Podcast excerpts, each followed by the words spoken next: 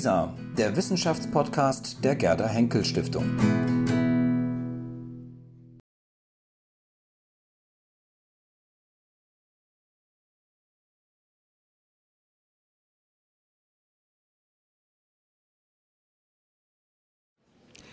Die New York Times.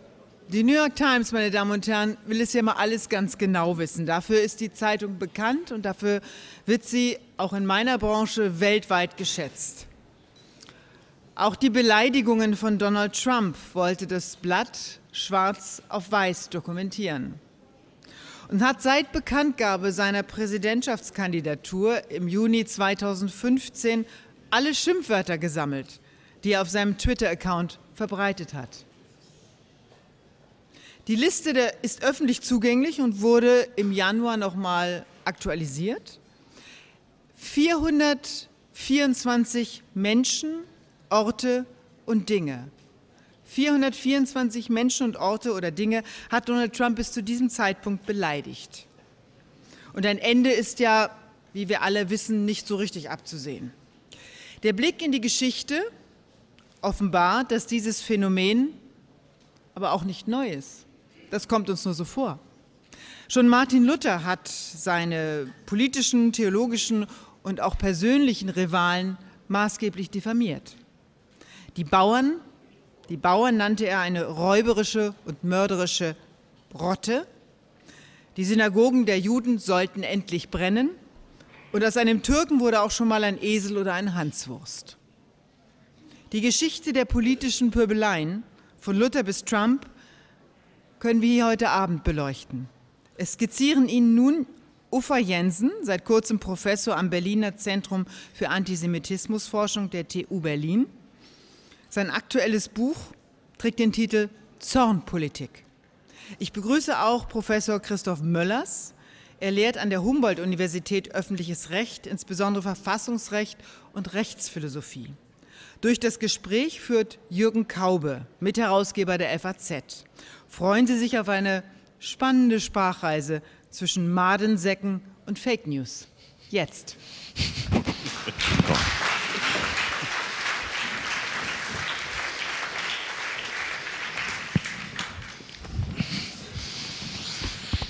Ja. ja. Herzlich willkommen auch zu dieser Runde. Ähm, ich will gleich ähm, auf den Hauptbegriff des Podiums, nämlich die Pöbelei, zusteuern und äh, aufgreifen, was Sie gerade vorgetragen haben, ähm, nämlich durch die Frage, wer beobachtet eigentlich Pöbeleien? Also ab wann ist eine Pöbelei eigentlich eine Pöbelei? Ich glaube, Pöbelei selbst ist kein Rechtsbegriff. ähm, aber in Form von Beleidigung wurde schon einer erwähnt. Ähm, also an Sie beide die Frage, an den Historiker und an den Juristen, ab wann ist eigentlich eine, eine Negation, dass man einer Person irgendetwas entgegensetzt, sie charakterisiert oder äh, ihre Argumente äh, mit Adjektiven verziert, ab wann ist das eigentlich, als, wird das als Pöbelei wahrgenommen, ist das eine Konstante? Ähm, und ändert sich das, wenn juristische Fragen ins Spiel kommen? Na, ich glaube, es ist wichtig, erstmal sich klarzumachen, dass diese Beobachtungen immer auf verschiedenen Ebenen laufen. Nicht? Und dass wir sozusagen nicht nur eine Zentralgestalt haben, die sagen, definiert, das ist eine Beleidigung und eine üble Nachricht oder sowas, sondern dass wir tatsächlich einerseits eine rechtliche Ebene haben und dann noch sehr viele informelle Ebenen. Und dass die irgendwie eine Arbeitsteilung miteinander ausüben, die wiederum äh, man beobachten muss, um beide Ebenen auch für sich verstehen zu können. Das heißt, wenn wir uns die USA angucken, kann man sagen, wir haben da ja so die sprichwörtliche Zurückhaltung eigentlich, was was angeht wie Beleidigungstatbestände, überhaupt die Verfolgung von Äußerungen im politischen Raum. Ähm, man ist da sehr vorsichtig damit, das zu verrechtlichen, das zu penalisieren, die Leute irgendwie zu verfolgen. Aber auf der anderen Seite haben wir eine ja teilweise fast schon zwanghaft anmutende Form von Sozialkontrolle in der ja irgendwie sagen, die New York Times zwar darüber klagen kann, dass die Meinungsfreiheit ähm, bedroht ist, aber sich nicht traut, die Karikaturen abzudrucken, die die Meinung, äh, um deren Willen, um die es geht, weil das sozusagen nicht ihrem Comment entspricht. Ähm, dass man da sieht, dass die Freiheit und die Frage, wie Empfindlichkeiten reguliert werden, wie Sensibilitäten eigentlich irgendwie aufgefangen werden oder nicht, im Grunde immer nur sozusagen mit einem, mit einem Blick auf verschiedene Ebenen über beobachten können. Nicht? Und das ist dann nochmal komplexer dadurch, dass man sagen kann, wir haben eine rechtliche Ebene, wir haben eine informelle Ebene. Die rechtliche Ebene hat vielleicht den Vorzug, dass sie so ein bisschen universal funktioniert. Die informellen Ebenen sind dann noch irgendwie sozial natürlich nochmal fragmentiert. Und, ähm, und viel, glaube ich, der sozialen Fragmentierung der Ebenen, also der Tatsache, dass man vielleicht in manchen Kreisen oder in manchen Kontexten auch nur anders pöbelt als in anderen und beobachtet, was die anderen aber auch so damit machen und was die sagen dürfen was nicht. Viel von dieser Komplexität und dieser Beziehung hat, glaube ich, also sagen, muss man sich angucken, um zu verstehen, was im Moment passiert. Ähm, dass wir im Grunde darüber so massiv nachdenken, dass es überhaupt ein Thema ist, was ja vor 20 Jahren noch gar nicht war oder vor 15. Ähm, und, und dass wir uns auch fragen, ob wir vielleicht eine Ebenenverschiebung vornehmen sollen. Sprich sagen sollen, wir müssen mal aufhören, das nur informell zu machen, wir müssen das mal verrechtlichen oder umgekehrt sagen, äh, wir können mit dem blöden Recht nichts machen, wir müssen unsere Kinder mal wieder irgendwie erziehen. Das sind ja so gegenwärtige Strategien. Und das macht die Sache natürlich sehr schwierig, weil die Antwort ist, das ist eine Beleidigung, es führt zu nichts.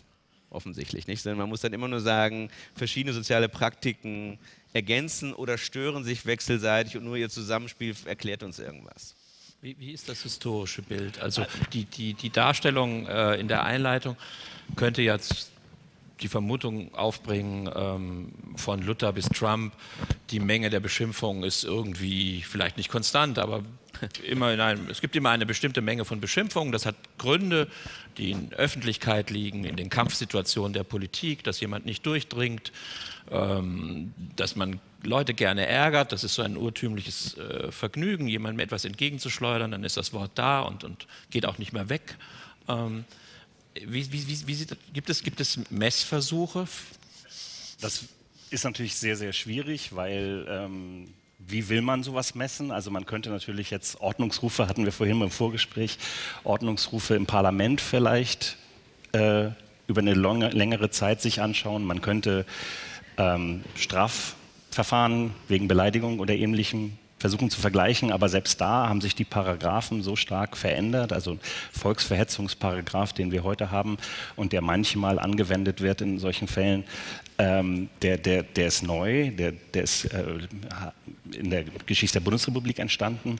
Und selbst da ist er auch immer wieder anders angewandt worden. Wenn man jetzt zum Beispiel zurückblickt und sich Weimarer Republik anguckt, war viel oder Beleidigungen waren sehr äh, häufig dann justiziabel, wenn ich das sagen darf, wenn, äh, wenn, äh, wenn sie Religion betreffen, etwas, also Blasphemie, etwas, was auch im Kaiserreich, äh, etwas, was heute kaum, also den Paragraphen gibt es noch, aber der Paragraph wird so gut wie gar nicht angewandt mehr.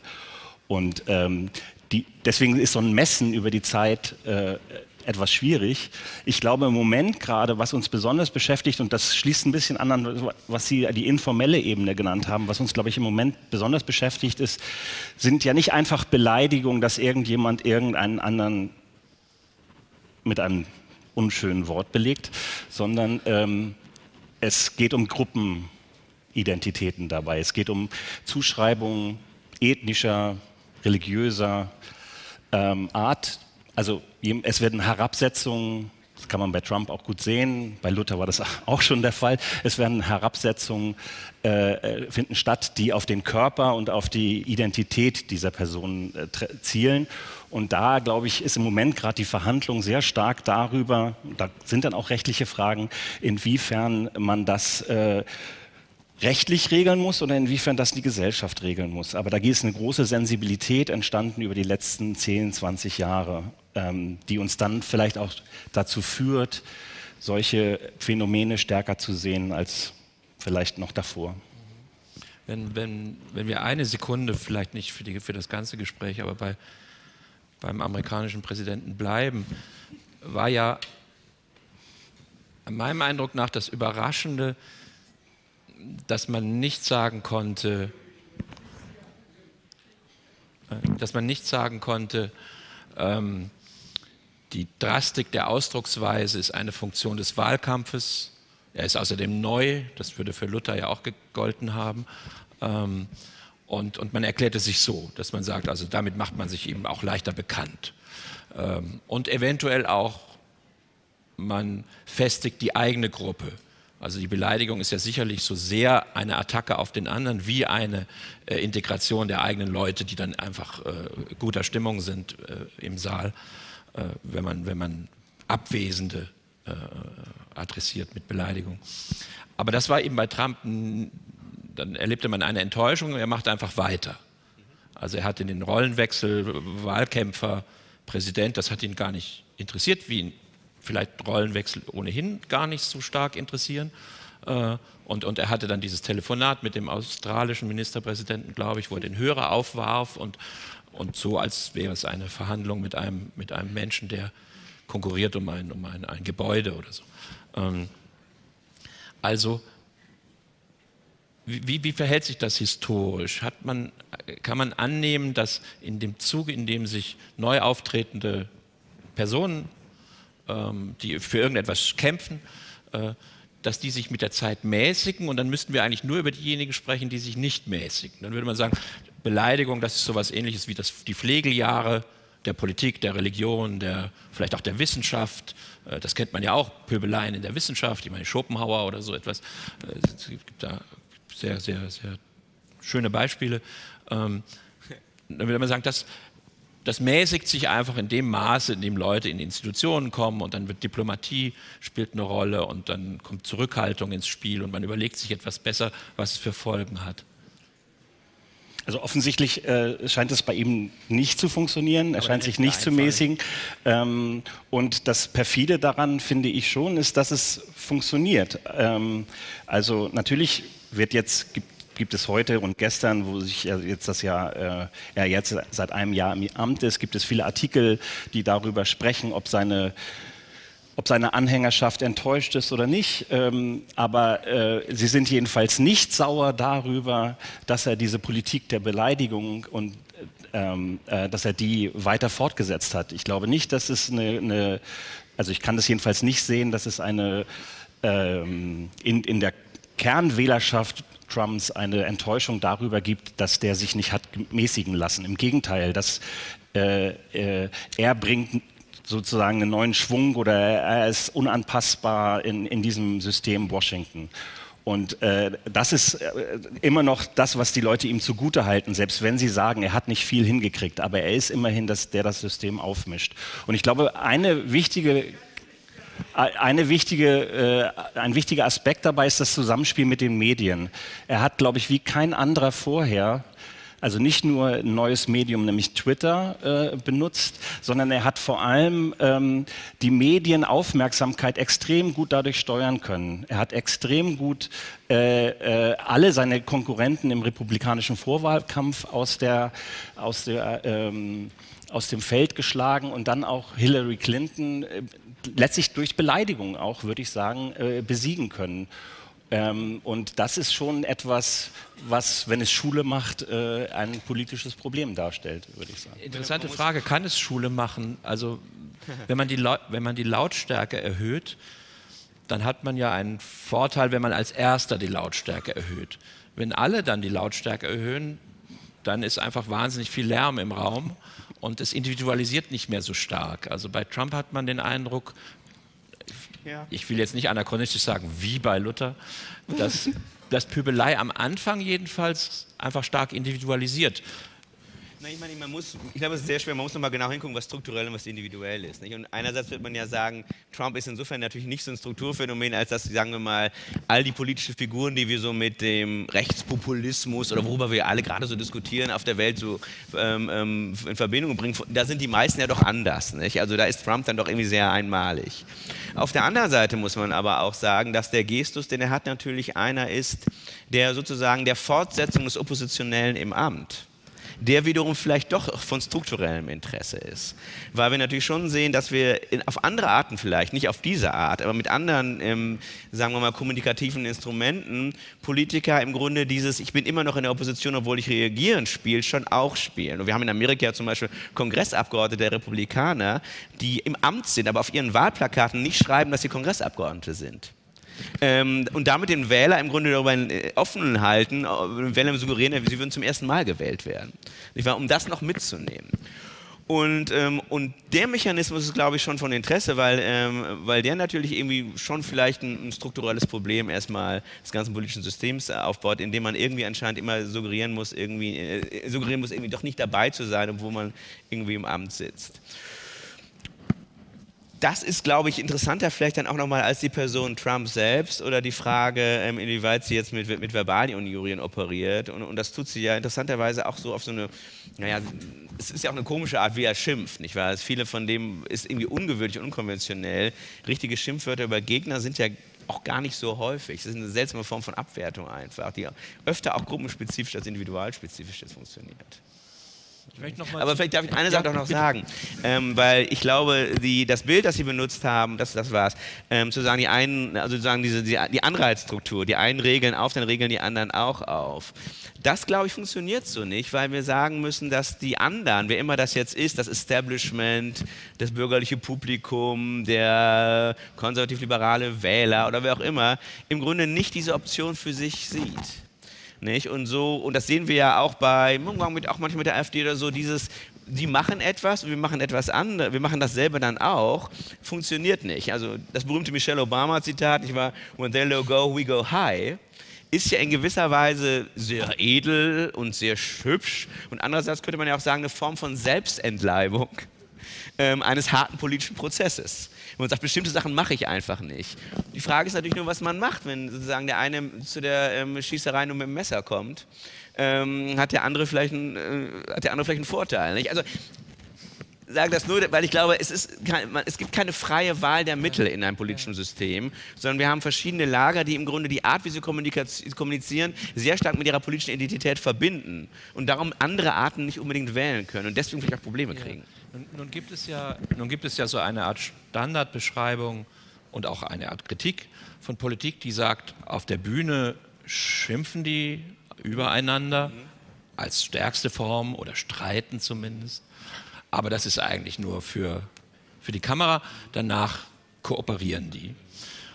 Das ist ja bei der Beleidigung und insofern wiederum funktioniert Ihr Modell nur, wenn es wirklich eine Schießerei ist. Ja. Ähm, ähm, ist es ja bei der Beleidigung so, dass man doch annehmen würde, wenn man dazu zu starken Dosierungen greift, verliert man Kooperationsmöglichkeiten. Ja. Die Personen sind in ihrer Ehre verletzt, sie sind eben beleidigt äh, und, und, und sie lassen sich das nicht gefallen. Und, und insofern hat die Pöbelei ja auch Kosten.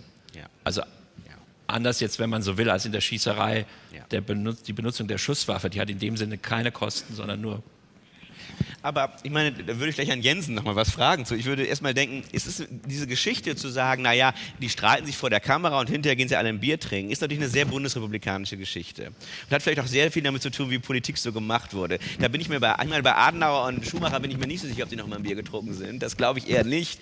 Und irgendwann hat das vielleicht mal angefangen in den 70er Jahren. Vielleicht hört es jetzt auch mal wieder auf.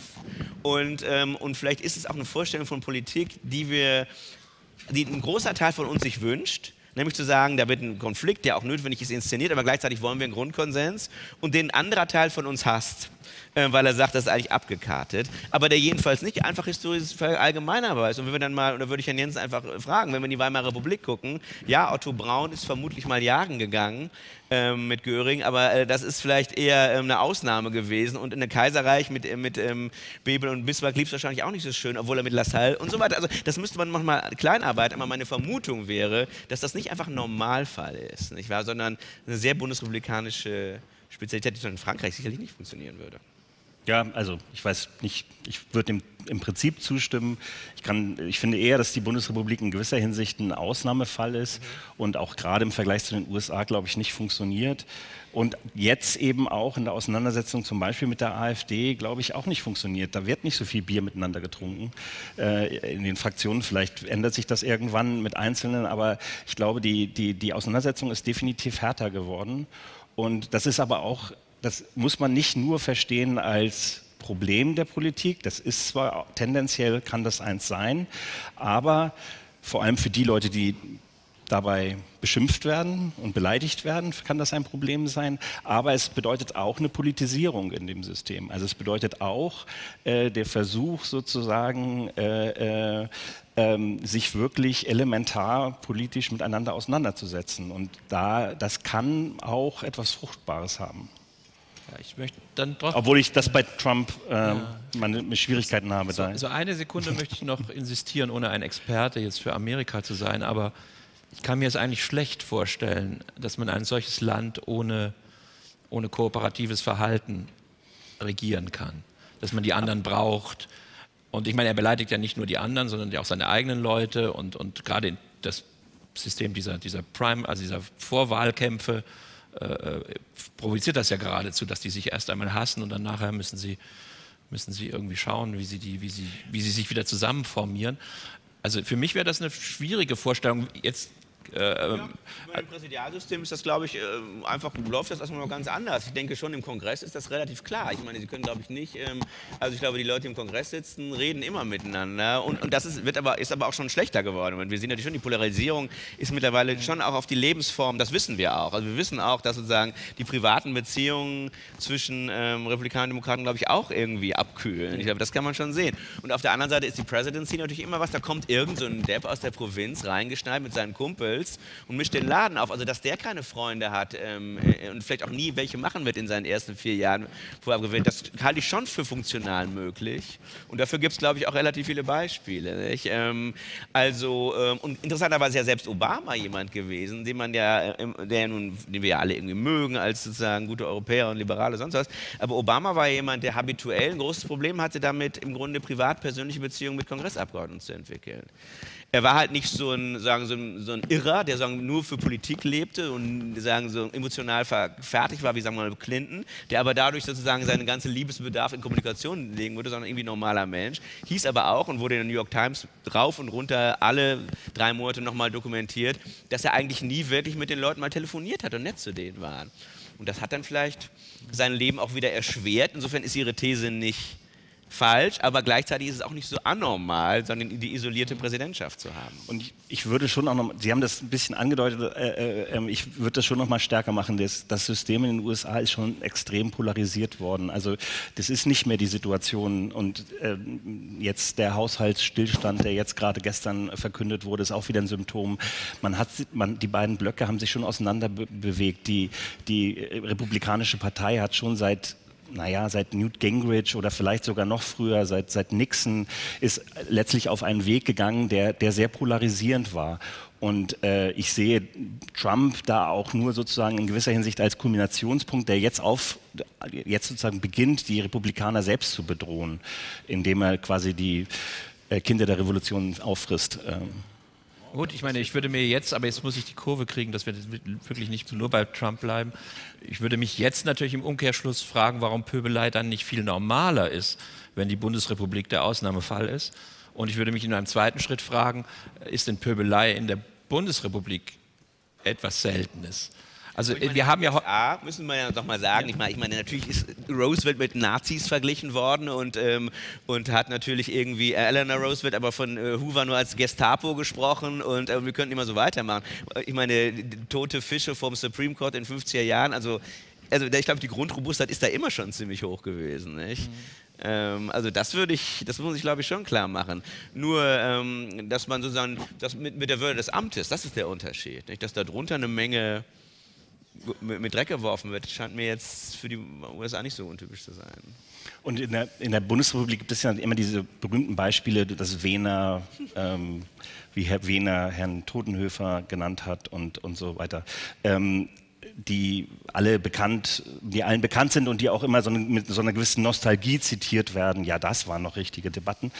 Ähm, äh, aber ich, also für mich als Antisemitismusforscher oder als Vorurteilsforscher sind Beleidigungen einerseits natürlich oft manchmal das Salz in der Suppe und manchmal auch notwendig, aber sie sind, glaube ich, in dem Moment höchst problematisch, wie sie einfach auf, ähm, auf bestimmte Gruppen und auf bestimmte ethnische, religiöse, kulturelle Qualitäten der Beleidigten abzielen. Und ich, da ist Trump schon auch nochmal eine radikale Nummer, ähm, weil er extrem frauenfeindlich, extrem äh, antimuslimisch äh, äh, agiert hat und diese Vorurteile auch in der Gesellschaft damit verbreitert hat. Ja, jetzt kann man immer sagen, ja, einerseits hat er damit die Leute gewonnen, die, äh, die diese Sachen vielleicht sowieso schon dachten. Äh, das mag sein, aber er macht natürlich auch viel möglich. Ja, wenn das ein Präsident sagt, äh, und äh, äh, jetzt wieder mit den afrikanischen Ländern, die Shitholes sein sollen, ja, das, das macht, das verändert die Gesellschaft auch. Und das ist auch etwas, was uns Sorge machen sollte, meiner Meinung nach. Ich meine, es ist für einen Politiker ja irgendwie, Politik heißt ja nicht irgendwas sagen, sondern Mehrheiten beschaffen. Und jetzt sind zum Beispiel ja Frauen keine Minderheit und, und Afroamerikaner jedenfalls eine sehr starke Minderheit und, und, und Mexik spanisch abstämmige oder wie man, wie, man, wie, wie, man diese beleidigten Gruppe äh, bei Herrn Trump nennen will.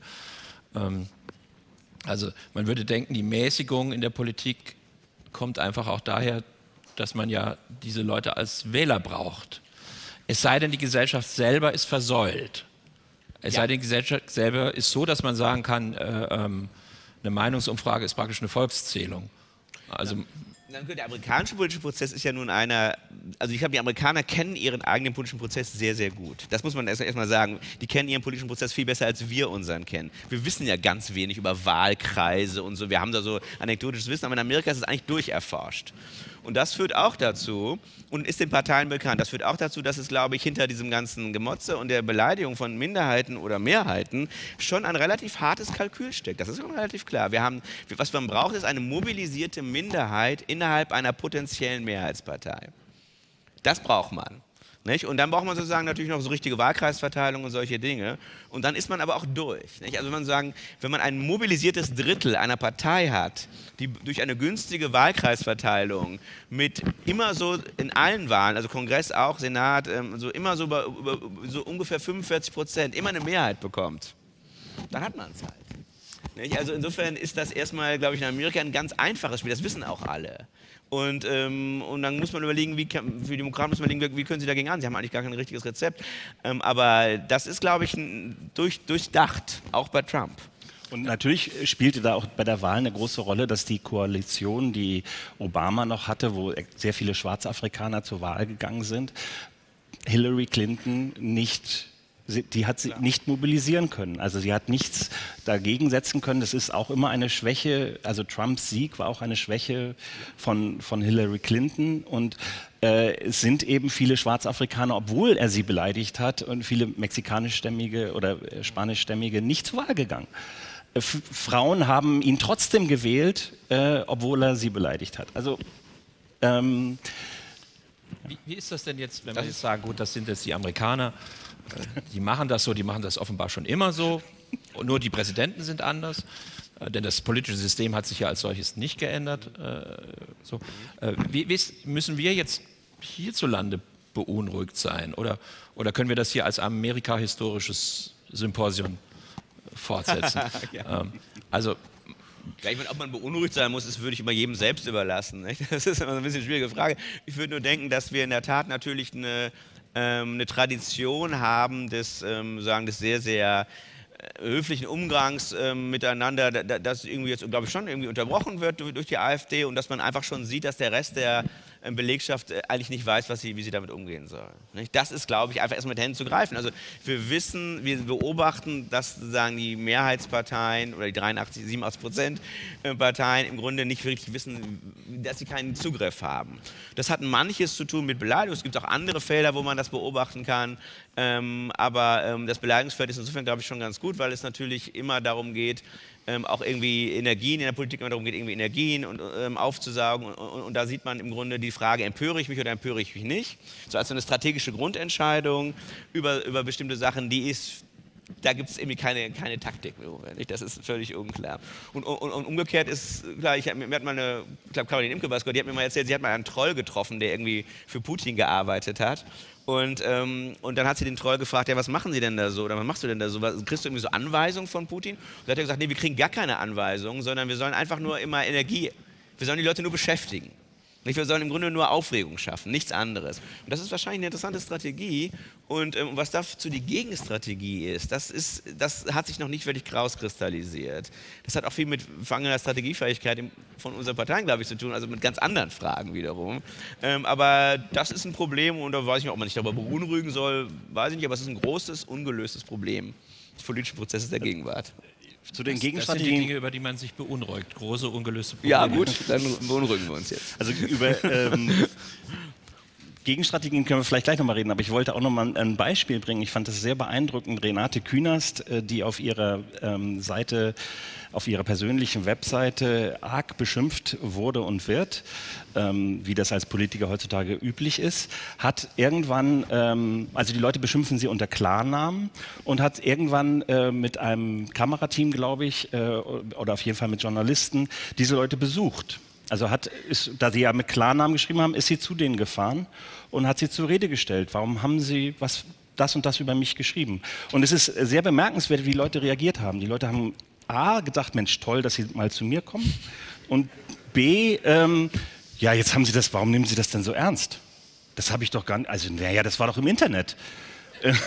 ja, ich meine, und sie, also das waren, ich habe die Beleidigung gelesen, ja, das waren äh, Schwerstbeleidigungen, die ich jetzt lieber nicht wiederholen will. Ähm, also offensichtlich gibt es da äh, bestimmte Phänomene, die, die, äh, die vielleicht neu sind, die vielleicht mit dem Medium auch gelegentlich zu tun haben, ähm, aber die, ähm, die schwer zu handeln sind. Ähm, also wie will man den Leuten das dann aberziehen? Äh, äh, oder wie will man das abstellen? Ähm, und die Gegenstrategie, das finde ich in der Tat, ist, ist ein Riesenproblem, weil zurückbeleidigen hilft oft nicht. Haben die Gegner von Trump, Mario Rubio, wenn sich jemand erinnert dran, Ted Cruz, haben das auch irgendwann versucht, also auch zu beleidigen, hat nicht funktioniert, weil sie waren der zweite oder dritte und dann war das auch nicht so interessant. Ähm, macht man Aufklärungsarbeit? Sagt man, ja, jetzt hast du da diese Gruppe beleidigt, das steht in dieser Tradition, das ist jetzt aber besonders wenig nett. Also so ist auch irgendwie als politische Kommunikation sehr schwierig. Ähm, weist man das zurück? Hillary Clinton zum Beispiel hat so gut wie keine Aufklärung gemacht. Sie hat nie gesagt, äh, das und das sei aus den und den Gründen falsch und wir dürfen das nicht, sondern sie hat gesagt, das ist ekelhaft, das weise ich zurück. Diese ganze Trumpsche Politik ist schrecklich. Ähm, und sie hat das also sozusagen als politische Position ähm, klar gemacht, das wollen wir nicht. Und wenn ihr das nicht wollt, wählt mich. Und genau das hat nicht funktioniert. Sie hatte nicht genug Glaub Glaubwürdigkeit bei den Wählern, um diese Position ethisch, moralisch vertreten zu können. Ich starte jetzt noch einen Versuch, äh, nicht Donald Trump als einzigen Pöbler im Universum darstellen zu lassen.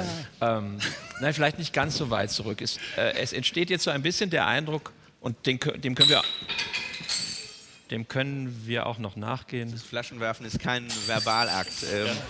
Da ist sozusagen die Strafbarkeitsgrenze auf jeden Fall erreicht. Dafür kann ich Ihnen allen versichern. ähm, dem, dem, dem, sollten wir auch noch kurz na, nachher nachgehen, ja. dass es irgendwas mit Medien und neuen Entwicklungen in den Medien zu tun hat. Sie hatten jetzt eine Internetseite zitiert und die Politikerin geht dann auch mit einer Kamera hin, äh, wenn, sie, wenn, sie, wenn sie antworten will, ist auch ganz interessant. Aber ähm, jetzt jetzt sich gerade dieses 1968. Ja. Und wenn man sich die, den politischen Diskurs oder wie, wenn man das dann so nennen möchte, von damals so anschaut, dann war der an der Beschimpfung von Minderheiten würde man dann heute sagen, war der nicht arm. Und zwar auf beiden Seiten. Die Studenten waren eine Minderheit, aber die Kapitalisten sind in unserer Gesellschaft auch eine Minderheit.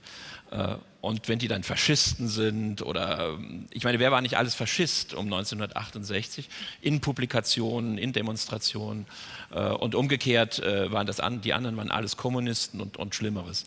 Ähm, Nochmal die Frage, es gibt ja so Hypothesen, dass wenn die Gesellschaft äh, so friedlich wird und bestimmte Straftatbestände selten werden, dass sie dann den Empfindlichkeitsregler etwas feiner einstellt und sich mit einer zusätzlichen Menge an Aufregung selber versorgt und vergisst, was früher alles toleriert wurde, weil es viel schlimmere Dinge gab.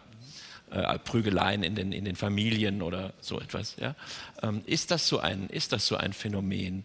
Dass man sagt, wir reagieren heute mit Empörung und sind dann fast dankbar, dass der amerikanische Präsident als Empörungsbeispiel mit dafür herhalten kann äh, und sagen, ja, da ist also der Stil hat sich komplett geändert und vergessen eigentlich, was an Drastik der Ausdrucksweise, ähm, ähm wie soll man sagen, noch vor 30, 40, 50 Jahren äh, ganz üblich war, wenngleich es nicht die Verbreitungstechnik dafür gab, sondern sich das vielleicht auf 15 Minuten äh, in den Nachrichtensendungen äh, des Fernsehens beschränkt und ein bisschen die Zeitungen darüber berichtet haben, die Bildzeitung eine Rolle spielte, äh, was natürlich etwas anderes ist in den gefühlten Stürmen des Internets. Im Vergleich also ich, dazu. Ich, ich würde schon sagen, ja, äh, natürlich ist vor allem auch massive Gewalt aus unserem wir vergessen das immer, aber in der Geschichte des 20. Jahrhunderts, an die sich viele erinnern, äh, ist noch massive Gewalt, äh, natürlich Gewalterfahrung im Krieg, aber auch äh, in den Familien, äh, auf dem Land, äh, Wirtshausschlägereien, das war alles äh, bis zu einem gewissen Grad noch üblich. Das findet man heute. Also ich komme vom Land. Versuchen Sie mal eine Wirtschaftsschlägerei zu kriegen. Das ist echt selten geworden heutzutage. Ja?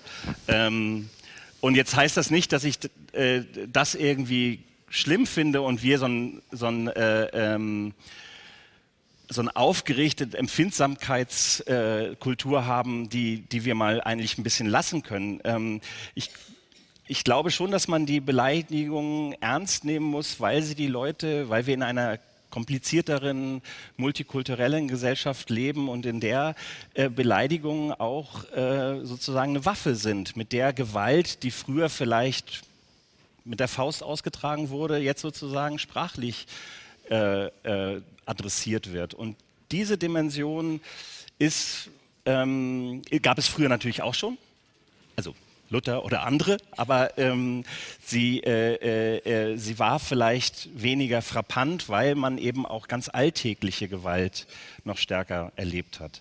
Das, glaube ich, ist heutzutage etwas weniger. Oder ist der Jurist, vielleicht spricht er jetzt no, vom Strafrecht. Ich, meine, ich, na, ich habe keine Ahnung von Strafrecht. Ähm, aber ähm, ich meine, die 68er sind natürlich insofern erstmal ein interessantes Beispiel, weil man natürlich beobachten kann, die 68er haben in der Tat natürlich ähm, sagen Fäkalsprache, Aggressivität, Beleidigung, Gewaltaffinität und man hat das Gefühl, das wird dann so ein bisschen ausgeschwitzt. Nicht? Das gibt es dann immer noch. Ich habe das noch erlebt bei meinen Eltern sozusagen. Ähm, und dann ähm, ist es irgendwann ähm, so ein bisschen ähm, vorbei. Nicht? Ähm, die Generation wird, die Leute werden älter, die Leute werden wieder irgendwie so reden wieder ein bisschen eher wie Erwachsene, weil sie auch Erwachsene werden. Und, und dann geht es auch wieder. Ähm, und das könnte ja jetzt auch sein. Das könnte jetzt, man könnte ja überlegen, gibt es die Generation Pegida und so weiter. Problem ist natürlich eine andere Altersverteilung. Das Erwachsenwerden wird noch ein bisschen schwieriger für sozusagen ähm, äh, zornentbrannte N50er einfach. Das ist irgendwie, da ist die Entwicklungsprognose eine andere. Und ähm, ja, das ist gar kein Witz. Also ich glaube, das ist ein echtes Problem, ähm, das wir da haben. Und, ähm, und gleichzeitig können wir, ähm, sehen wir auch nicht so dieses wir sehen das Telos nicht. Also wir haben bei den 68ern, das sehen wir auch wahrscheinlich auch nur im Nachhinein, aber haben wir mit dem Marsch durch die Institutionen, der Tat, dass wir überall 68ern dann irgendwann mal saßen, im Rundfunkrat und sonst wo, außer in der FAZ, eigentlich überall, ähm, ähm, sind wir irgendwie, äh, ist da irgendwas passiert und, und, und, das ist sozusagen, da haben wir noch im Moment keine, keine Entsprechung für. Insofern glaube ich schon, dass es immer, man sollte diese Parallelen weiter beobachten, weil man, glaube ich, daraus viel erfährt. Man sollte sich nur nicht mit ihnen beruhigen. Ja. Darf ich trotzdem, auch wenn Sie jetzt von Strafrecht sagen, keine Ahnung zu haben, äh, kurz fragen, ist es richtig, dass Beleidigung insofern ein etwas spezielles Delikt ist, als es einerseits der Beleidigte selber zur Anzeige bringen muss, also man, in der Regel wird die Staatsanwaltschaft nicht von sich aus aktiv, und andererseits ähm, natürlich er selber oder sie selber nicht der Maßstab dafür sein kann, ob Beleidigung vorliegt.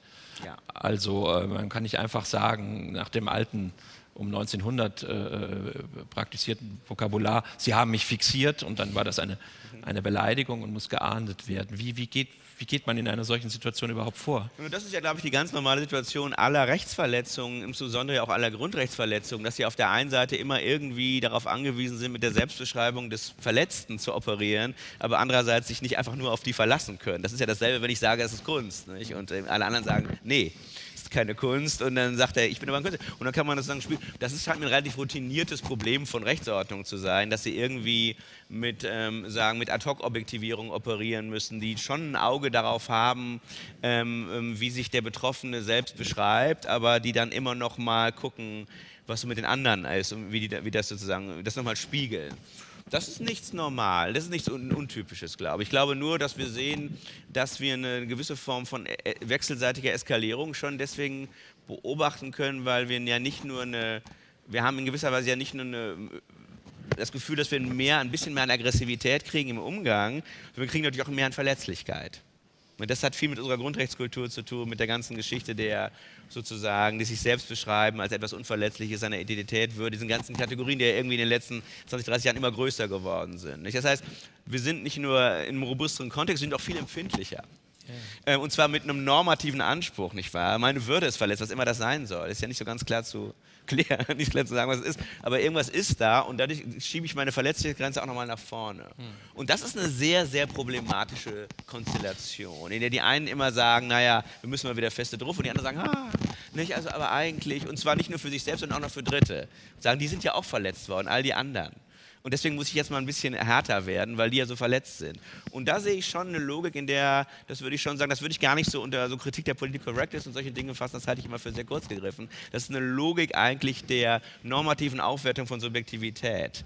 Ähm, an der wir alle teilhaben, ähm, die im Grunde eine Eskalation des ganzen politischen Diskurses, glaube ich, nochmal verschärft. Und jetzt noch ein Wort oder ein paar Sätze zu, der, zu den Medien in diesem Kontext. Ich meine, es ist, es ist historisch so, dass in dem Maße, in dem äh, zum Beispiel Buchdruck, also Adressierung von Abwesenden äh, möglich ist, äh, die Übertreibung steigt. Das ist ein relativ stabiler Befund der Ideengeschichte, dass man dann einfach nicht mehr sagt, der Nachbar hat mir die Kuh weggenommen, sondern es werden Kühe weggenommen.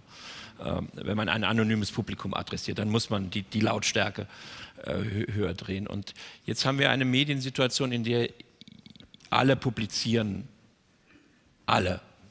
Äh, und, und ich habe manchmal den Eindruck, das gibt es auch in den Redaktionen, dass es heißt, ja, da ist wieder ein Shitstorm. Und wenn man dann fragt, ja, wie groß ist der denn eigentlich? Dann sagt man, das sind 200 Leute. Das ist sicherlich, das kann einen selbst beeindrucken. Selbst 2000 würde man sagen, ja, das ist sehr beeindruckend. Aber es ist als solches erstmal nicht viel angesichts von, ich weiß nicht, wie viel Milliarden äh, im, im, Internet sich, sich, sich, sich äußern. Ähm, steigert das die Empfindlichkeit. Ähm, die, die, der, der Fluch, der einen ereilt, aber den man nicht mitbekommt in einer Kneipe, äh, so wie sie, das ist ja etwas anderes, als wenn es dann schriftlich irgendwo steht. Auch wenn es in beiden Fällen nur eine Person ist, die Hass äußert. Also es steigert, glaube ich, auf jeden Fall erstmal die Verunsicherung, weil ähm, ähm, es ist unklar, was der Status von solchen Beleidigungen dann ist. Also ähm, es mag ja sein, dass so ein Shitstorm 200 Leute ist. Und man kann übrigens einen Shitstorm auch dadurch am besten wegkriegen, nicht indem man kluge Gegenargumente bringt, sondern durch Masse. Dann braucht man halt 250 andere, die in der, in der Minute den äh, Twitter-Account vollballern mit tollen Nachrichten, wie gut man ist. So, dann hat man den Shitstorm weg. Äh, äh, weil dann nämlich die Masse die äh, Trolls vertrieben hat, die dann keinen Bock mehr haben. Äh, so, ein, so, funktioniert das. Äh, nur wenn man Subjekt dieses dieses Shitstorms ist, ist das überhaupt nicht lustig. Ähm, dann ist man auf eine abstruse, das zeigen die Beschreibungen der Menschen, äh, die äh, das erlebt haben, ist man auf eine abstruse Art und Weise, wird man öffentlich das, hat man das Gefühl, öffentlich an den Pranger gestellt zu werden, äh, ohne Kontrolle darüber. Ähm, und das wiederum, äh, äh, man, ich finde Ihr Argument, dass das sozusagen eine Verletz oder eine Ausdehnung der Verletzlichkeit, äh, äh, ähm, also Teil unserer Subjektform ist, das finde ich sehr einleuchtend. Aber ich kann ja nichts dagegen machen. Ja. Äh, ich bin in dem Moment natürlich dann Objekt einer solchen, einer solchen, eines solchen Shitstorms, einer solchen Beleidigungsform und ähm, ähm habe Schwierigkeiten, das zu regeln. Das beschäftigt Leute über Tage und manchmal über Wochen oder über halbes Leben äh, dann. Und ich glaube, dass das... Äh, äh ja, das Problem scheint mir ja nur zu sein, oder, oder, sagen wir mal, die Parallele zu dem, zu dem Satz dieser Vorverschiebung der Empfindlichkeitsgrenze ist ja, das ist, die man ja als Personalisierung bezeichnen könnte, normativ. Also die Person wird hochgehoben und wird dann ganz empfindsam. Und das ist ja in gewisser Weise eine kognitive Form von Personalisierung, wo auf einmal man ähm, alle Formen von, man, man ist immer, man weiß, man ist immer der Universaladressat, man wird adressiert. Das ist, heißt ja auch personalisierte Kommunikation. Die Frage wäre ja, was machen die 200 Leute? Die können mir mein Gehalt nicht kürzen, ähm, sie können mich nicht schlagen im Regelfall. Sie haben also, da ist ja das Problem, scheint mir ja die Ermächtigung dieser 200 Leute zu sein. Nicht? Und das ist dann doch nicht so ganz zu Ende gedacht, glaube ich, sondern doch ein sehr selbstreferenzielles Phänomen, ähm, bei dem irgendwie so eine Kultur der Gleichgültigkeit vielleicht, ja, manchmal natürlich hilfreicher wäre. Nicht? Denn es ist doch was anderes, physisch bedroht zu werden, als sagen virtuell. Auf jeden Fall. Und äh, das, also Gelassenheit ist da, glaube ich, auch immer ein, ein, großer, guter Ratgeber in solchen Fällen. Aber ähm, gleichgültig, ja, vielleicht auch das, aber äh, sozusagen, wenn man das historisch vergleicht mit der eben erwähnten mit der Durch Durchsetzung des Buchdrucks und der, der lutherschen Beschimpfung und Beleidigung von Juden, von Türken, von, es wurde am Anfang alles gesagt, äh, und die waren massiv und die sind auch dann sozusagen nicht nur in Worte gegossen worden und im Buchdruck verwirklicht worden, sondern die sind auch äh, in Bilder gegossen worden, was es oft noch schlimmer machte bei einer Bevölkerung, die nicht so oft lesen konnte oder nur zu einem gewissen Prozentsatz. Ähm, und äh, auch da gibt es eine große, gab es eine große Unsicherheit, mit diesem neuen Phänomen umzugehen. Also ich finde eher, dass, dieses, dass diese Gemeinsamkeit historisch vielleicht auch eine Gemeinsamkeit in der Verunsicherung ist. Wenn man jetzt sich anguckt, moderner Antisemitismus wird immer festgemacht, kann man darüber streiten, wie auch immer in den 1880er Jahren, 1870er Jahren. Ja, das ist Durch, der Durchbruch der, der, ähm, der äh, modernen Tageszeitungen, der, der wirklich nationenweiten Kommunikation in Form von äh, Pressepublikationen und also da, da sind, glaube ich, einfach Phänomene, mit denen wir einfach noch lernen. Wir müssen das Internet erst verstehen lernen. Und das dauert ein oder zwei Generationen, befürchte ich. Auch was Beleidigungen angeht. Ich meine, es gibt ja in der, in der wir hatten das schon, schon, schon erwähnt, es gibt ja in Bezug auf Beleidigung auch die Möglichkeit, und das ist historisch, es gibt ein historisches Vokabular dafür, dass nicht jeder jeden beleidigen kann. Mhm. Dass man also sagt, äh, eine bestimmte Schicht oder eine bestimmte Gruppe ist gar nicht erreichbar, ganz egal, was die anderen sagen. Äh, wir werden Zeichen gemacht, dass wir am Ende sind. Ähm, wäre die Folgerung, wenn man das ernst nimmt, dass man den Leuten den Rat geben sollte, sie sollen keine Medien selber nutzen, in denen sie beleidigt werden? Ist das nicht ein Problem? Ist es nicht das Problem, der, dass man es gerne nutzen möchte, aber es soll auf eine Weise funktionieren, wie es nun mal nicht funktioniert, wenn es ein solches Medium ist. Also wer, wer behält seinen Twitter-Account, obwohl er dort beleidigt wird? Sehr viele Leute, würde ja. ich vermuten. Ja, aber ich glaube, man, sein Medienkonsum kann, Entschuldigung, nee, aber ich glaube, man, man, kann sich seinen Medien, ich glaube, man hat nur eine begrenzte Wahl. Ne? Das würde ich denken. Also hoch individualisiert hat man vielleicht eine Wahl, aber wenn man das als soziales Phänomen beschreibt, ist das mit der Wahl schon vorbei. Dann werden die Leute in gewisser Weise, ähm, dann haben sie, sind, glaube ich, die Spielräume, die sie haben im Umgang mit den Medien doch noch größer als die Wahl des Mediums, das sie benutzen. Das würde mich wundern. Ich streite mich äh, quasi ständig mit mir selber, ob ich meinen Facebook-Account jetzt abstellen soll oder nicht, äh, wenn ich mal wieder ähm, unangenehme Debatten habe. Ähm, ich, es gibt aber natürlich viele andere Dinge, die da positiv sind und die in dem Medium gut funktionieren. Deswegen bleibt man da. Und ich glaube auch nicht, dass es so eine, äh, ich will ich Ihnen jetzt nicht unterstellen, aber so eine Kulturkritik, die sagt, ja, das ist alles so ein neumodischer Kram, den lassen wir mal. Das äh, führt uns, glaube ich, nicht weiter. Wir müssen, glaube ich, durchdenken, wie wir mit solchen Sachen umgehen. Also wir müssen darüber nachdenken, was mache ich, wenn ein Shitstorm losgeht oder was mache ich, wenn äh, Beleidigungen äh, losgehen. Und da, äh, glaube ich, müssen wir einfach auch mehr Wissen als Gesellschaft darüber generieren, wie wir mit solchen Situationen umzugehen haben. Ja. Für mich war es nur die Frage, wenn ich irgendwo beleidigt werde, ähm, unternehme ich Anstrengungen, mich in Kenntnis dieser Beleidigung zu setzen. Und liegt da nicht ein gewisses Paradox? Ja dass wir sagen, ähm, wir sind betroffen und finden das ganz schlimm, tun aber, äh, wie soll man sagen, vollziehen nicht den Schritt in eine Welt, in der wir davon gar nichts erfahren. Was ja, was ja bei, bei diesen kleinen Shitstorms natürlich so wäre. Wenn man nicht nachschaut, ist man auch nicht beleidigt worden. Das klingt ein bisschen untapfer, ich gebe das zu.